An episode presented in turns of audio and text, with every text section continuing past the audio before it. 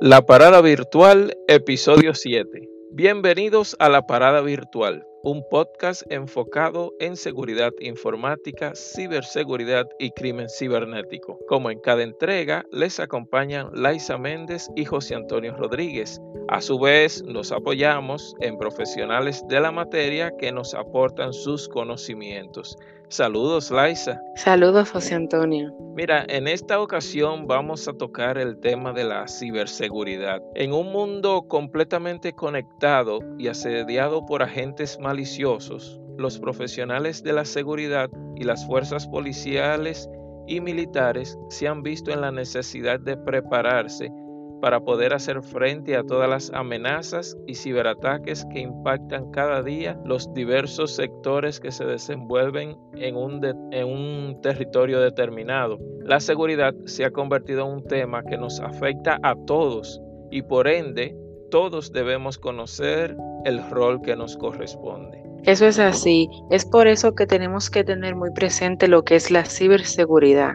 Y no es más que un conjunto de tecnologías, procesos y prácticas diseñado para proteger redes, computadoras, programas y datos de ataque, daños o accesos no autorizados en un contexto que incluye la seguridad cibernética y física. Es que la ciberseguridad es la práctica de defender las computadoras, los servidores, los dispositivos móviles, los sistemas electrónicos, las redes y los datos de ataques maliciosos. También se conoce como seguridad de tecnología de la información o seguridad de la información electrónica. Habrá personas que van a diferir y quizás pudiéramos abundar en eso, pero para este caso no. Sí vamos a decir que el término aplica en diferentes contextos, desde los negocios hasta la informática móvil y puede dividirse en algunas categorías comunes. Sí, una de las categorías es la seguridad de red. Es la práctica de proteger una red informática de los intrusos, ya sean atacantes dirigidos o malware de oportunistas. La seguridad de aplicaciones también es otra y se enfoca en mantener el software y los dispositivos libres de amenazas. Una aplicación afectada podría brindar acceso a los datos que está destinada a proteger. La seguridad eficaz comienza en la etapa de diseño, mucho antes de la implementación de un programa o dispositivo. Sí, porque es que la seguridad de la información protege la integridad y la privacidad de los datos de, la, de las personas o de las empresas o de los gobiernos, porque aquí influye todo, tanto en el almacenamiento como en el tránsito. Sí, en todo el ciclo la información debe estar protegida de, de principio a fin. También tenemos la seguridad operativa que incluye los procesos y decisiones para manejar y proteger los recursos de datos, los permisos que tienen los usuarios para acceder a una red, los procedimientos que determinan cómo y dónde pueden almacenarse o compartirse los datos. También está lo que es la recuperación ante desastre y la continuidad del negocio que defienden la forma en que una organización responde a un incidente de ciberseguridad o a cualquier otro evento que cause que se detenga sus, operaciones o se pierdan datos. Las políticas de recuperación ante estos desastres dictan la forma en que la organización restaura sus operaciones e información para volver a la misma capacidad operativa eh, que antes había, antes de este evento que ha pasado del desastre de algún virus informático. La continuidad del negocio es el plan al que recurre la organización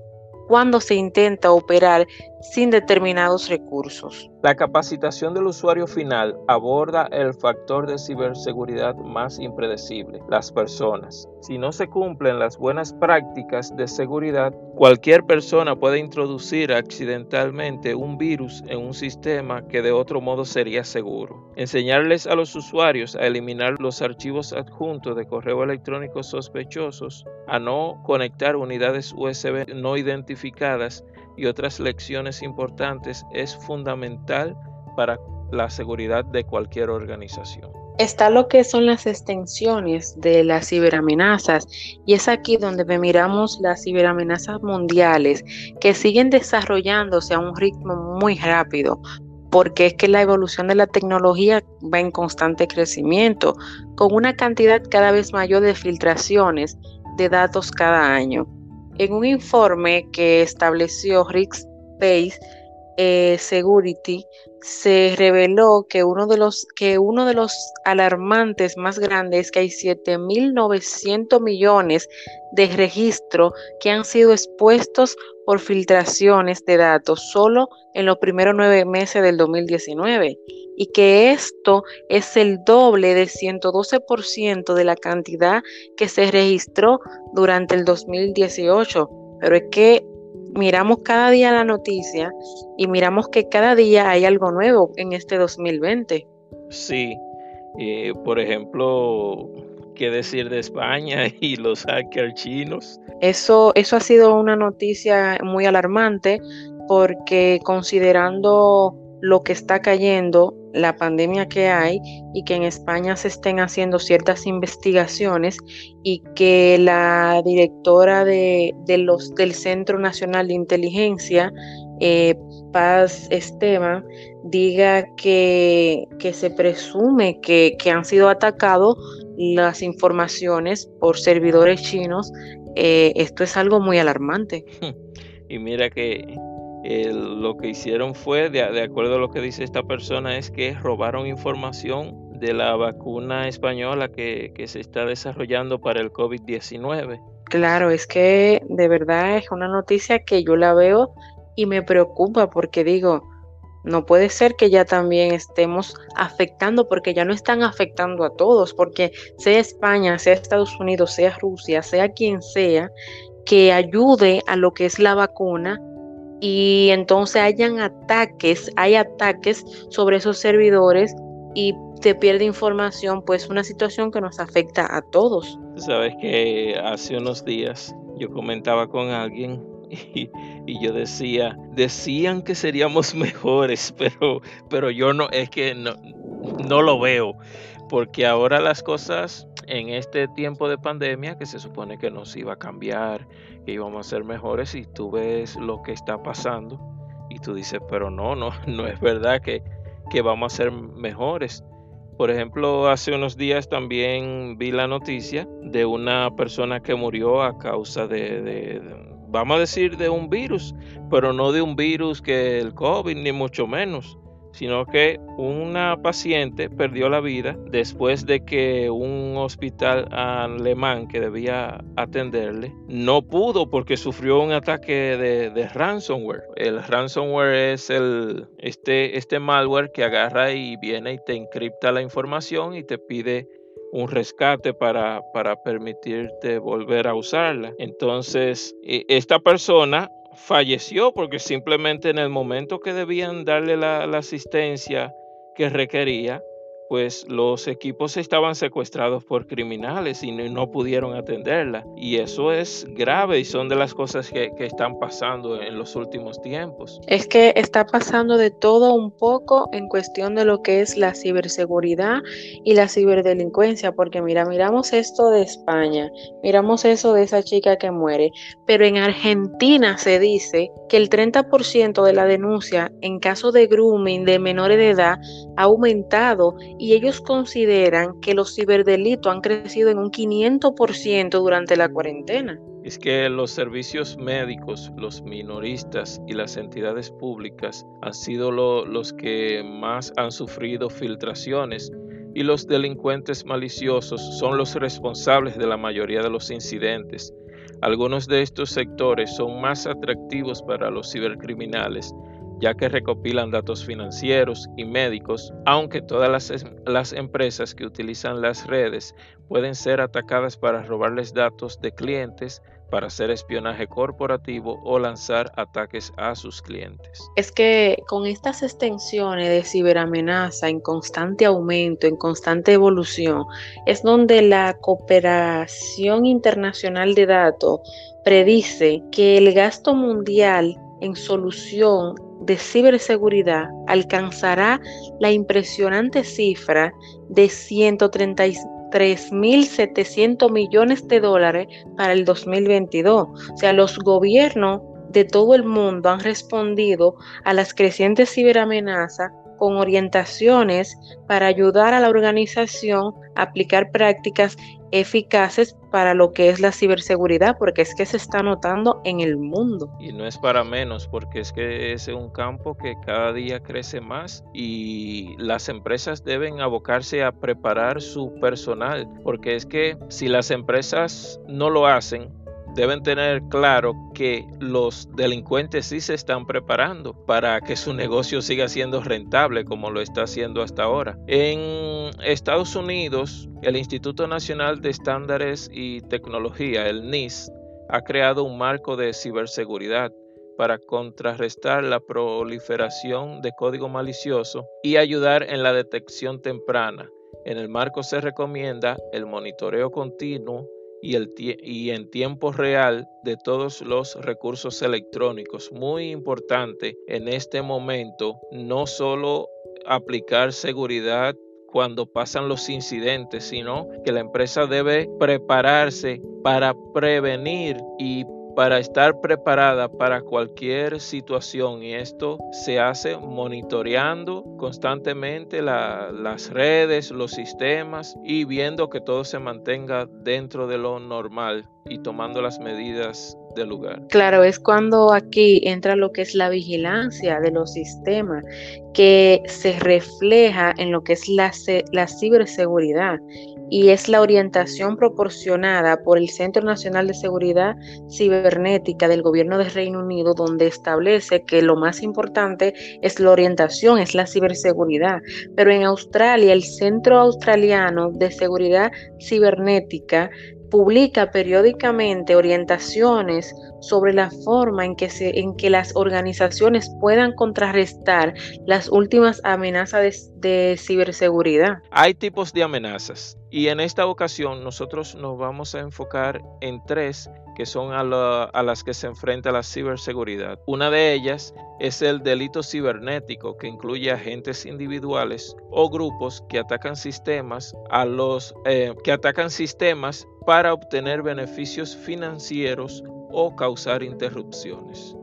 Y también entra aquí lo que son los ciberataques que se dan a menudo cuando se involucra la recopilación de información con los fines políticos. Y está el ciberterrorismo que tiene como objetivo debilitar los sistemas electrónicos para causar pánico o temor. Cuando, cuando hablamos de, de estos principales eh, que consideramos, la protección del usuario final o la seguridad de endpoints es un aspecto fundamental de la ciberseguridad. Después de todo, eh, a menudo es un individuo, el usuario final es quien está usando el ordenador, el que accidentalmente puede cargar eh, un malware u otra forma de ciberamenazas en su equipo de escritorio, lacto dispositivo móvil, puede ser de forma eh, accidental que ni siquiera se dé cuenta. Entonces, por esto, es importante hacerse preguntas como de qué manera protegen las medidas de ciberseguridad a los usuarios finales y a los sistemas. En primer lugar, la ciberseguridad depende de los protocolos criptográficos para cifrar los correos electrónicos, archivos y otros datos críticos. La ciberseguridad no solo protege la información en tránsito, también ofrece protección contra las pérdidas o el robo de los datos. Además de todo esto, tenemos que tomar en cuenta que el software eh, de seguridad del, usuario final analiza las computadoras para detectar algún código malicioso, pone en cuarentena eh, este código y lo elimina del equipo. Los programas de seguridad pueden incluso detectar y eliminar el código malicioso oculto en el registro de arranque maestro y están diseñados para cifrar o borrar datos del disco duro de, de la computadora. Los protocolos de seguridad electrónica también se enfocan en la detección de malware en tiempo real. Muchos utilizan el análisis heurístico y de comportamiento para monitorear el comportamiento de un programa y su código para defenderse de virus o troyanos que pueden cambiar de forma con cada ejecución. Esto es malware polimórfico y metamórfico. Los programas de seguridad pueden restringir los programas que puedan ser maliciosos en una burbuja virtual separada de la red del usuario para analizar su comportamiento y aprender a detectar mejor las nuevas infecciones. Mira, es que los programas de seguridad continúan también en constante crecimiento, eh, en constante desarrollo de nuevas defensas, mientras los profesionales de la ciberseguridad identifican las nuevas amenazas, porque cada día pues puede eh, salir un ataque nuevo y forma de combatirlo. Los, los profesionales de la ciberseguridad estudian cada día esto, la forma de combatirlos. Para aprovechar al máximo el software de seguridad del usuario final, los empleados deben aprender a utilizarlo y lo fundamental es mantenerlo en funcionamiento y actualizarlo con frecuencia para que puedan proteger a los usuarios de las ciberamenazas más recientes. Como dijimos en un principio, la parada virtual es un podcast que realizan Laisa Méndez y José Antonio Rodríguez, pero nos apoyamos de profesionales que están en el día a día, conocen cómo se mueve el ámbito de la ciberseguridad, de la seguridad y de los temas que tratamos. Y en esta ocasión quisimos buscar la opinión de estas personas para traerla como apoyo y como parte de conocer la realidad de, de lo, que, de lo que ha sucedido en en el desarrollo del confinamiento, de todo este proceso de pandemia. Por ejemplo, consultamos aquí en República Dominicana a Jonathan Carvajal Antigua, que, quien es miembro del CECIR RD, es decir, del Centro de Respuestas a Incidentes, y además es un docente con el que incluso tuve la dicha de, de realizar el curso de hacking ético, le hicimos las siguientes preguntas. ¿Cuál ha sido el reto de los profesionales de ciberseguridad en esta época de pandemia? A esto Jonathan responde que el mayor reto de ciberseguridad para los profesionales ha sido innovar y aplicar los principios de seguridad fuera de la empresa. La mayoría de las empresas han tenido que migrar desde una locación segura donde todos los equipos estaban dentro de su red a llevarlos fuera de la red y exponer sus redes internas a ataques de terceros. Una de las cosas que le han tocado, dice Carvajal la Antigua, es que ha habido casos en los que el usuario de fuera de la red han infectado la red interna a través de un VPN y aunque hay medidas de control que evitan que un virus se propague a través de un VPN, se han dado casos eh, de, de equipos que se conectan a servidores y que a su vez tienen carpetas compartidas con usuarios locales. Entonces la pandemia ha creado un caos a nivel administrativo, a nivel de despliegue tecnológico seguro y muchos han optado por irse a la nube, lo cual también ha llevado a que se, se creen nuevos costos. Sobre también quisimos preguntarles sobre en qué porcentaje se incrementaron los ciberataques en el territorio dominicano a partir del inicio de la pandemia. En ese aspecto nos comentó que las botnets acompañadas de ataques de fuerza bruta han sido parte de las principales amenazas durante la pandemia. Las botnets son un conjunto de computadoras infectadas de malware Muchas de ellas resultaron infectadas producto de la pandemia. Los usuarios tratando de descargar aplicaciones provocaron esta infección. ¿Por qué? Porque los usuarios en casa no tienen la protección de un firewall, un UTM, un, antivirus centralizado desplegado en una red corporativa. Y dice Jonathan que al no contar con estos, vienen los problemas de, seguridad como botnet, fuerza bruta, el spam él dice que el spam se ha incrementado tanto en territorio dominicano como a nivel global y se han incrementado los ataques de, phishing también. Tanto ataques de phishing ah, generales como ataques de, phishing dirigidos a personal directivo de la empresa, eh, ya mensajes personalizados.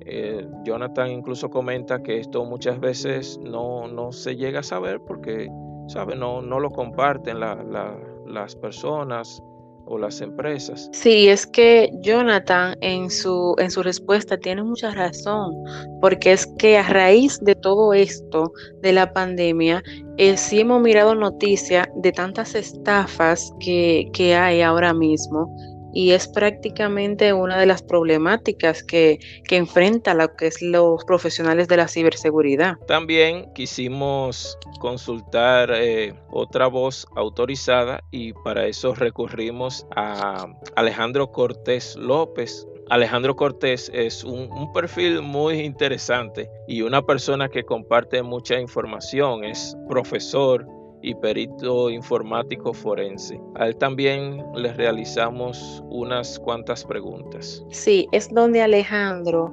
eh, responde que cuál ha sido el reto de los profesionales de la ciberseguridad en la época de pandemia y dice que el principal reto es asegurar que las conexiones que los trabajadores realizaban desde sus hogares eran seguras. El problema es que ha primado el acceso ante la seguridad y en muchas ocasiones nada de ciberseguridad. Esa fue la respuesta a la pregunta del reto de los profesionales, pero también se le ha preguntado en qué porcentaje se incrementaron los ciberataques en el territorio español a partir del inicio de la pandemia.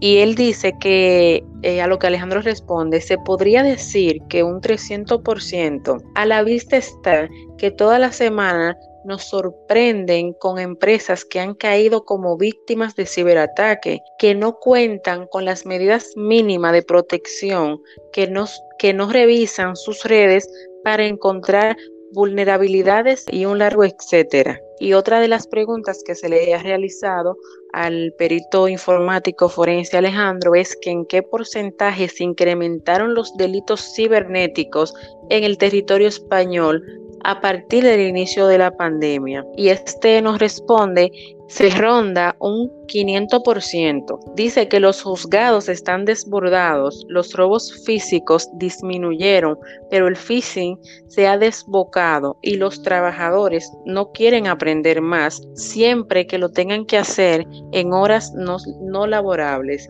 Claro, se aprovechan de la ignorancia y cada vez los ataques son más sofisticados. Agregando algo de lo que dice el perito Alejandro, si bien es cierto, él dice que en España ronda el 500%, pero anteriormente hemos hablado que en Argentina consideran que también los ciberdelitos han incrementado un 500%, o sea que, que, en cada país vamos como al margen de la incrementación de lo que son los, ciber, eh, los delitos cibernéticos.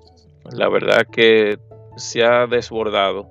Es lo que habíamos comentado en otras ocasiones. Imagínate, muchas personas en, la, en las casas eh, con, sin el conocimiento de los de las amenazas que le acechan, ya tú sabes, eh, los delincuentes haciendo su, su diciembre. También conversamos con Marta Violat Ávila, criminóloga, analista de inteligencia, cibercrimen y ciberseguridad, quien además es redactora en Derecho de la Red. A Marta también le hicimos las mismas preguntas. Vamos a escuchar su opinión. Hola, saludos a todos. La primera cuestión que se plantea en este debate es acerca de los retos profesionales de la ciberseguridad en época de pandemia. Existen hoy en día muchas preocupaciones sobre ciberseguridad y delitos telemáticos. ¿Estamos realmente siendo víctimas de una mayor cantidad de delitos telemáticos? La ciberseguridad solía entenderse como un tema lejano, es decir, algo ajeno a nosotros,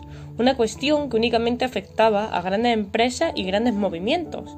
En resumen, un problema de las grandes esferas. Esto evoca una escasa probabilidad de afectar a personas de, a pie. Por ejemplo, personas a nivel usuario de Internet que uh, utilizan los medios telemáticos para cuestiones más banales. Bien, lo primero de todo es desmitificar esto. Cualquier persona hoy en día es una víctima potencial en estos delitos. En mi opinión, aquí reside la importancia de los retos de ciberseguridad.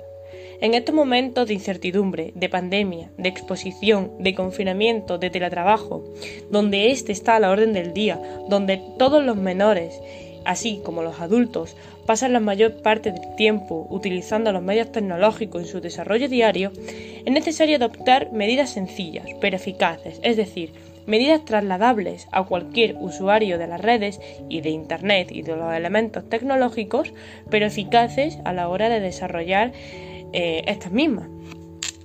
Aquí es donde vamos a encontrar el primer reto que voy a plantear, la visibilización. Es decir, los profesionales dedicados a este ámbito tienen como objetivo principal hacer ver a la población que cualquier usuario puede ser una víctima potencial Muchos de estos usuarios no conocen los riesgos que realmente entraña los delitos, delitos simples o más bien que simples comunes en el día a día como es el delito de phishing o los delitos de estafas telefónicas. Eh, por, ejemplo, en España se está dando mucho un, delito eh, en el que bueno, un sujeto extranjero pues llama por teléfono a los domicilios y dicen que hay un virus instalado en su ordenador y tienen que realizar una serie de trámites en los que está el pago del mismo con tarjeta de crédito. Bueno, ¿qué ocurre? La problemática real de esto es no conocer o no caer, no caer más bien en este delito, así como el establecimiento de contraseñas sencillas para cualquier tipo de programa, aceptar las cookies, etc.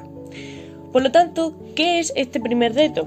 Es necesario crear boletines de información o vías de comunicación para tratar estos temas, temas sencillos y peligrosos a la vez.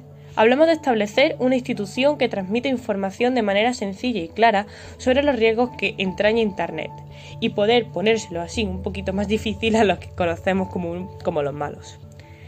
De este derivamos el segundo reto, la concienciación, una vez que los usuarios tienen cierta base de conocimiento sobre delitos mundanos en Internet, es requisito indispensable conocer los riesgos reales que entrañan a estos. No debemos quedarnos en un esto es un delito de suplantación de identidad y ya está, sino que es necesario ir más allá y establecer una concienciación real en la población sobre por qué es peligroso según qué actos. Por ejemplo, podemos decirle a un sujeto que escribir un número de cuenta en un link que te llega al email seguramente derive en un delito pero debemos ir más allá y explicar por qué y las consecuencias reales de estos actos. Es decir, ejemplificar y contar casos reales y hacer ese hueco, esa, huella en la, en la sociedad para que realmente una persona reaccione sabiendo las consecuencias. Esto nos deriva al tercer y cuarto reto, la prevención y la protección del usuario.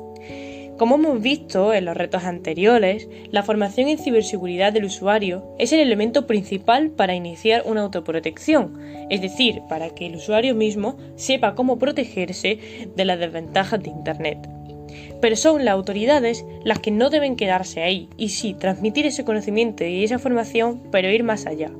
Es necesario establecer pautas y elementos de prevención y protección que permitan estar un paso por delante de los ciberdelincuentes. Hablamos de cuestiones de criptografía, de estenografía, de evolución en programas y de concienciación en empresas. ¿Para qué es la concienciación en empresas? Ya no solo para poder diagnosticar que está siendo víctima de un delito, sino para que estas mismas inviertan parte de su presupuesto en seguridad, tanto en sus productos como en sus programas, como en los elementos eh, tecnológicos a disposición del usuario. Por ejemplo, elementos informatizados o, por ejemplo, programas como antivirus, etc. Establecer recursos de asistencia y ayuda a los usuarios víctimas de algún tipo de delito es una de las características fundamentales que debemos instaurar. Un ejemplo sería una oficina de, resolución de problemas o un teléfono de teleasistencia gratuita. En el caso de España encontramos el 017, un teléfono de asistencia directamente con eh, los profesionales de ciberseguridad del gobierno que te ayudan tanto a diagnosticar como un delito como a establecerte pautas sobre cómo poder solucionarlo o qué eh, proceso seguir a partir de ahora. En la pandemia nos hemos visto expuestos al mundo de Internet de manera directa y a falta de datos reales, la lógica nos lleva a apuntar que por dicha exposición nos hemos convertido en cibervíctimas sin ser conscientes de ello.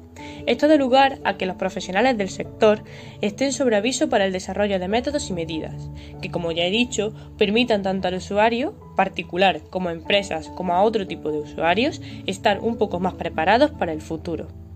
En resumen, estos serían los cuatro retos fundamentales que un profesional de la ciberseguridad, así como las empresas dedicadas a ello, han tenido que aprender y han tenido que sacar como conclusión tanto de esta época de pandemia como de la evolución de los delitos en Internet y de los delitos telemáticos en los últimos años y la exponencialidad del mismo. En cuanto a la siguiente cuestión a considerar sobre el aumento de los ciberataques, estamos ante la eterna pregunta que profesionales de la criminología y la ciberseguridad se llevan planteando desde el inicio de la pandemia.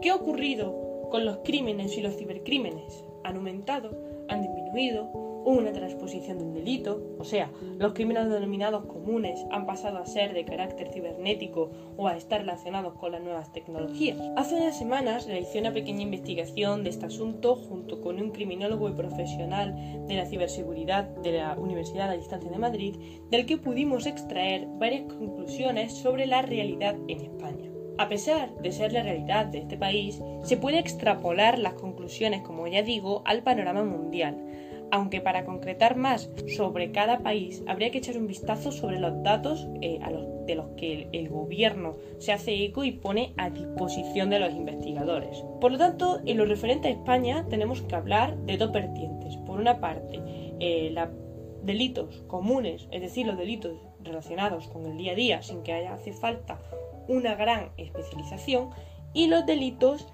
especializados de alta cualificación, que son aquellos principalmente tecnológicos. Centrándonos en los delitos con mayor ocurrencia en España de corte común, tenemos el hurto, es decir, eh, un delito que se ha visto incrementado en el último año a pesar de no estar en un confinamiento en una pandemia.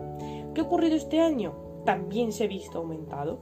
Esto se puede explicar criminológicamente desde varios puntos de vista, desde varias realidades, pero una de ellas puede ser la propia pandemia. Pero no es la tónica común, no es lo general. ¿Qué es lo que ha ocurrido en España? Pues que la criminalidad común ha, disminuido un 8.9%. ¿Qué significa esto? Que los delitos con mayor ocurrencia en este país se han visto disminuidos en un pequeño porcentaje. ¿Qué relación tiene esto con la cibercriminalidad? La gente, los delincuentes, los agresores que se dedicaban a estos ilícitos se han podido ir al plano de la cibercriminalidad de, Internet. Centrándonos en este tema, en base a esta información que acabo de explicar, vamos a tomar de ejemplo algunos delitos, como el acceso e interpretación ilícita, fraude informático, falsedad informática, interferencia de datos, es decir, los delitos más comunes en, el panorama mundial eh, perpetrados en, el campo de, la nueva tecnología. La media de estos delitos, como en la mayoría de los referidos a estas nuevas tecnologías, a Internet, a las nuevas formas de comunicación, se ha visto incrementado en los últimos tres años exponencialmente. Es decir, Independientemente de estar envueltos en una crisis tan fuerte como es la que ha ocasionado una pandemia, el confinamiento o a pesar de estar envueltos en otras situaciones, estos delitos han ido creciendo en los últimos tiempos de manera progresiva. Esta información se puede extrapolar también, como ya digo, a otros países porque la tónica es similar por la utilización de la nueva tecnología y por la utilización cada vez a más de lo que es el campo de Internet. Por lo tanto, era de esperar que en este año 2020 estos delitos no rompieran la racha y siguieran en aumento. Por lo tanto, estamos ante un panorama en los que los delitos relacionados con los ciberataques, la cibercriminalidad, ha aumentado. Ahora tendríamos que explicar si se debe a la pandemia o se debe a esta tónica. Vamos a explicarlo desde el punto de vista de que un sujeto rompe su rutina diaria, disminuye el tiempo en la calle y sus relaciones sociales con familiares, amigos, etc. y traduce todo ese tiempo y toda esa inversión en ocio en un aumento en su exposición a Internet en otras labores que no sea el trabajo o el estudio. Esto se traduce a que existe un aumento del riesgo tanto de perpetrar un delito como de ser víctima de él. Es decir, yo puedo utilizar mis conocimientos telemáticos para realizar un delito o mi desconocimiento para ser víctima de, otro delito. Con los datos que obtenemos desde el gobierno de España no podemos afrontar eh, con certeza una afirmación categórica de esto, es decir, no podemos decir que la pandemia ha provocado un aumento de delitos en Internet, porque no estamos seguros si se viene a dar este aumento por el crecimiento en, las nuevas tecnologías a lo largo de, estos últimos años o se viene a dar propiamente por eh, el confinamiento. Aunque sí es cierto que en algunos delitos, como por ejemplo el spam, podemos afirmar o podemos vislumbrar algunos aspectos como, como su exponencialidad en esta época de confinamiento, sí dados por motivos de la pandemia. ¿Qué es lo que nos lleva a decir la lógica y el sentido común? Nos llevan a pensar que los delitos ocurridos en el ciberespacio se han visto incrementados debido a una situación de mayor exposición, como ya hemos comentado, tanto en Internet como en las nuevas tecnologías. De hecho, varias teorías criminológicas podrían confirmar esta hipótesis. Por su contrario, también podríamos desmentirla debido a que los delitos en el ámbito de Internet requieren, como ya hemos dicho anteriormente, una cualificación suficiente sobre nuevas tecnologías que permitan pues, realizar actos, hechos ilícitos. Y por lo tanto, muchos de los delincuentes no han podido acceder a estas nuevas formas de cometer delitos porque realmente no tenían acceso a ellas. Por lo tanto, y en conclusión, ¿cuál sería el panorama en el que estamos? Estamos en un panorama de crecimiento de delitos de Internet eh, que no estamos seguros por falta de datos y por falta de opciones propuestas por el gobierno propuestas por las autoridades de los diferentes países sobre eh, la exponencialidad de los mismos. Entonces, este aumento no podríamos determinar si es por la exponencialidad, como ya digo, de los últimos años, o si es por eh, realmente el confinamiento, las consecuencias del confinamiento. ¿Cómo podríamos solucionar este aspecto? Pues podríamos ver encuestas de victimización, es decir, aquellas posibles víctimas, pues se podría realizar algún tipo de encuesta sobre si en esta época de pandemia ha recibido algún tipo de ataque informático, o podríamos ver los datos de los reportes eh, que se han realizado a instituciones encargadas de la ciberseguridad, como es por ejemplo el INCIBE en España. En un futuro podríamos traducir todo esto, toda esta información en consecuencias eh, como por ejemplo el aumento del interés de los jóvenes en la cibercriminalidad y por tanto futuros haber convertido esta pandemia, este confinamiento, en un caldo de cultivo para futuros ciberdelincuentes. Bien, como, como señala Marta Violat, sí hay un, vamos a decir, una parte oscura en esto de, de las estadísticas, porque de hecho hay ciertas informaciones que no vamos a lograr obtener, sobre todo porque las la manejan organismos, dígase como Policía Nacional o bien las que se llevan a los juzgados o a las fiscalías y desde ahí se toman se toman las medidas del lugar y naturalmente hasta, hasta este momento no tenemos toda esa estadística disponible, pero sí aquí se ha planteado un panorama de por dónde anda la, situación, acorde a lo que nos comentó Jonathan Carvajal la Antigua, lo que nos dijo Alex Cortés y lo mismo que nos aportó Marta. Y ahí está planteado más o menos el escenario. Así mismo es, eh, José Antonio. En cuestión a lo que habla Marta, eh, tenemos ahí sí un lado que estamos en intriga de si realmente eh, la pandemia ha provocado todo esto o ciertamente la evolución de la tecnología era esto ya lo que se esperaba. Lo que sí tenemos que tener muy en cuenta es que los profesionales de la ciberseguridad tienen un desafío muy grande y es estar ahora más alerta y en constante análisis de lo que pueda aparecer cada día. Incluso desde aquí vamos a hacerle nuestro reconocimiento a esos profesionales de la ciberseguridad, de la tecnología de, la información, a las fuerzas de, del Estado en materia de, de, ciberseguridad y a las mismas fiscalías y juzgados y demás, que también en esta pandemia han tenido que, realizar su, parte dura, porque ya sabes que se ha hablado de, los médicos que tienen su merecido reconocimiento, las enfermeras y otro mucho personal, pero también la parte que, que tiene que ver con ciberseguridad, con ciberdelitos y demás se ha visto bien, bien forzada en este proceso porque también por aquí han entrado muchos casos de virus y no necesariamente del coronavirus. Eso es así. Estos profesionales han tenido un gran reto el día a día porque como bien decía Alejandro, trabajamos desde la casa, pero no estamos ni siquiera seguros de que no va a entrar algún virus o algo y va a afectar nuestro trabajo.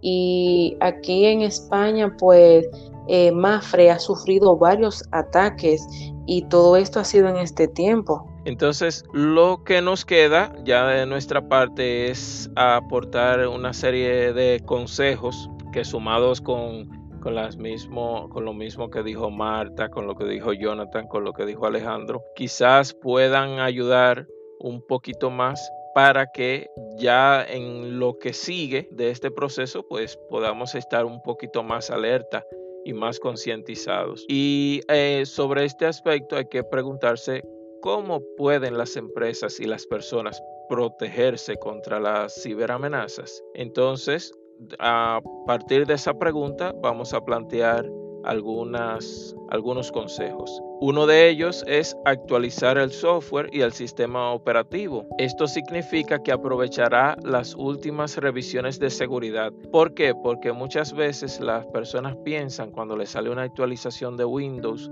cuando su antivirus le dice que tiene una actualización, o el Android o el iPhone tienen una actualización, las personas piensan que eso es lo ven como una molestia y no entienden que cuando se están realizando estas actualizaciones, pues se están corrigiendo problemas de seguridad que ayudan a evitar que esa persona sea víctima de los ciberdelincuentes. Así es, también tenemos que utilizar software de antivirus. Esto dan las soluciones de seguridad y detectan y eliminan las amenazas pero estos tenemos que mantenerlo actualizado para obtener el, mejor nivel de protección que corresponde. Y también son importantes las contraseñas. Uno a veces por no complicarse, por eh, pone cualquier contraseña y entonces estas contraseñas no deben ser tan fáciles de adivinar. Sí deben ser fáciles de recordar, pero no de adivinar y también es importante tomar en cuenta no abrir archivos adjuntos de correo electrónicos de remitentes desconocidos que podrían estar infectados de malware. Y ya por ahí se abre todo una ventana de, de situaciones. Sabes que hablando de contraseñas, hace ya unos días leí algo y es que la contraseña más utilizada sigue siendo 1, 2, 3, 4, 5, 6. Sí, prácticamente todos los años esa sale en el top de las peores contraseñas y la siguen utilizando. Así es, también tenemos que tomar en cuenta el no hacer clip en vínculos de, los correos de remitentes o sitio web desconocido. Es una forma común de propagación. También evitar el uso de, de las redes wifi, que esto es muy común. Hay personas que donde quiera que van, pues piden el wifi. Y hacer esto no es una forma segura porque son, los, son lugares públicos. Y las redes eh, lo dejan vulnerable a ser público a cualquier ataque de tipo man in the middle. Sí, este ataque, el man in the middle, que es eh, el ataque de hombre en el medio, es un ataque muy común, sobre todo cuando se trata de, de Wi-Fi en lugares públicos, porque si yo quiero eh, robar datos de las personas, pues yo puedo irme, qué sé yo, a una plaza o a un lugar muy concurrido y yo creo un servicio de, de Wi-Fi y, y, lo pongo abierto para que todo el mundo se conecte. Pero ¿qué pasa? Que cuando esas personas se conectan, antes de, de llegar al sitio que van, probablemente yo tengo algo corriendo por detrás, algún, incluso puedo falsificar la página de Facebook o cualquier otra página y las personas creen que están entrando a Facebook, pero inicialmente están pasando por mi página y ahí yo estoy capturando su usuario y su contraseña y luego lo, eh, lo desvío a la página de Facebook real y tienen que volver a poner los datos. Pero ya yo me quedé con esos datos. Y luego yo pudiera entrar a, a esa red social y tomarla para mí, cambiarle la contraseña, como pasa que se la secuestran, pero esto también se puede extender a sistemas, a servicios financieros. Usted trata de entrar a su internet banking y yo capturo esa información. Eh, esas son las cosas que normalmente hacen los ciberdelincuentes y se aprovechan de, de los wifi o lugares públicos para hacer eh, esto. Quiere decir que de este podcast hemos aprendido la valoración que tiene el usted usar red segura, el no eh, poner contraseñas pues muy comunes, la importancia que tiene el trabajo de lo que son los profesionales de la ciberseguridad que cada día están